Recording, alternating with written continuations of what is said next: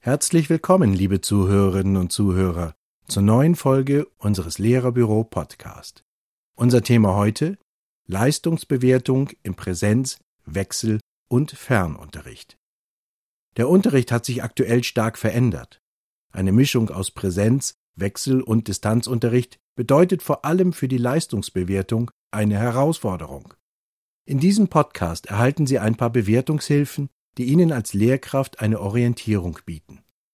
Aktuell kann wohl niemand sagen, wie lange diese herausfordernde Unterrichtssituation noch anhält. Das erschwert auch die Planung von Leistungserhebungen, weil kein verlässlicher Schulbetrieb gewährleistet ist. Viele Lehrkräfte, Eltern sowie Schüler und Schülerinnen fragen sich, zu Recht, wie will man dieses Schuljahr fair bewerten? Gerade auch, weil man mit dem Unterrichtsstoff womöglich hinterherhinkt. Dieser Beitrag greift diese brennende Frage auf und unterstützt sie mit einigen Ideen und Bewertungshilfen bei der Beurteilung und Benotung der Leistungen ihrer Schüler und Schülerinnen in einer für alle herausfordernden Schulzeit. Die Lernunterschiede der Schüler und Schülerinnen klaffen stark auseinander. Den einen fehlte die Unterstützung aus dem Elternhaus, so dass sie kaum noch die Möglichkeit haben, ihre Lernlücken aus den Unterrichtsversäumnissen der mittlerweile mehreren Lockdowns zu schließen.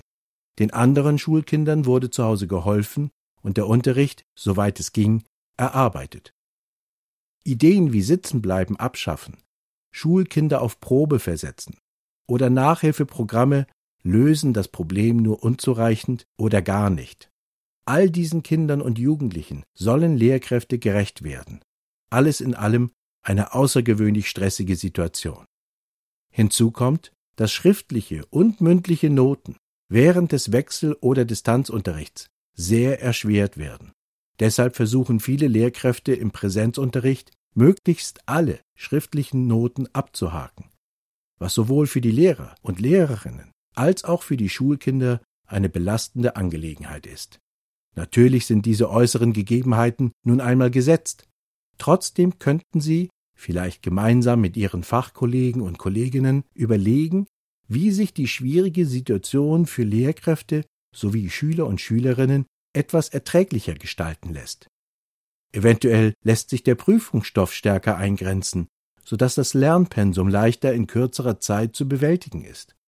Oder das Kollegium verständigt sich auf einen Plan, der eine optimale Verteilung der lernintensiveren schriftlichen Arbeiten gewährleistet. Auch mit der Klasse könnten Sie die Terminierung abstimmen. Möglicherweise wirken vermehrte Wiederholungs- bzw. Fragestunden vor Schulaufgaben entlastend. Und wenn Sie dafür keine Kapazitäten haben, könnten Sie auch Lernpatenschaften zwischen Schülern und Schülerinnen anregen.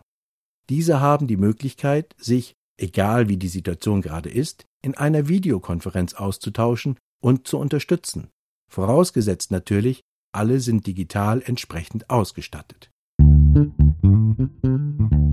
Zum Thema Leistungsmessung finden Sie im Lehrerbüro erprobte Unterrichtsmaterialien. Wir unterstützen Sie dabei, alternative und faire Kriterien für eine Beurteilung zu finden. Besuchen Sie uns auf www.lehrerbüro.de oder klicken Sie einfach auf den Link in der Beschreibung. Doch zurück zu unseren Tipps zur Leistungsbewertung. Diesbezüglich sorgen Sie als Lehrkraft mit einer hohen Transparenz über die Art der Bewertung für mehr Vertrauen. Jedes Bundesland trifft seine eigenen Entscheidungen im Zusammenhang mit Leistungsmessungen im Distanz-, Präsenz- und Hybridunterricht. Die wenigsten Schüler und Schülerinnen oder deren Eltern wissen vermutlich, wann welche Noten zustande kommen und welches Gewicht sie im Zeugnis haben.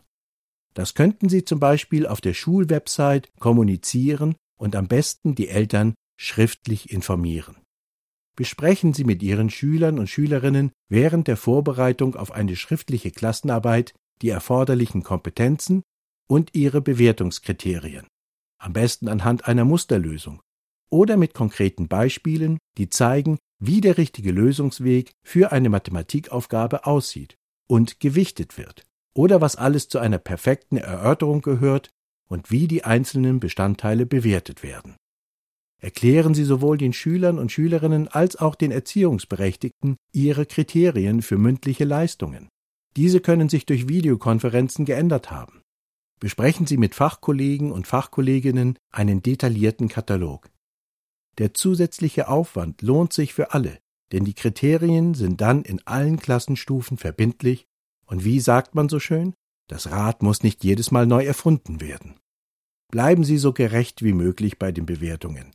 Entlastend für Lehrkräfte und die Lernenden sind kleine Minitests mit festem Bewertungsschlüssel und leichten Aufgaben, die gut zu bewältigen sind und deshalb zusätzlich motivieren.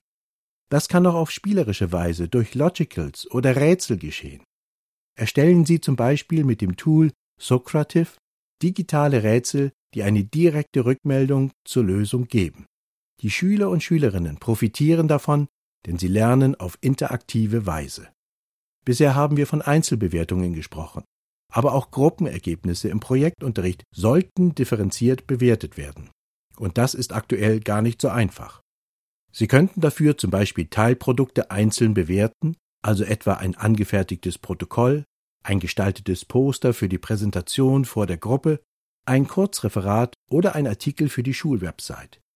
Für verschiedene Aufgabenformen entwickeln Sie als Lehrkraft am besten Kriterien, die den Schülerinnen und Schülern ein recht hohes Maß an Transparenz und Feedback bieten. Sie wissen damit zum einen, worauf es bei der jeweiligen Aufgabe ankommt, zum anderen verstehen sie die Bewertung besser.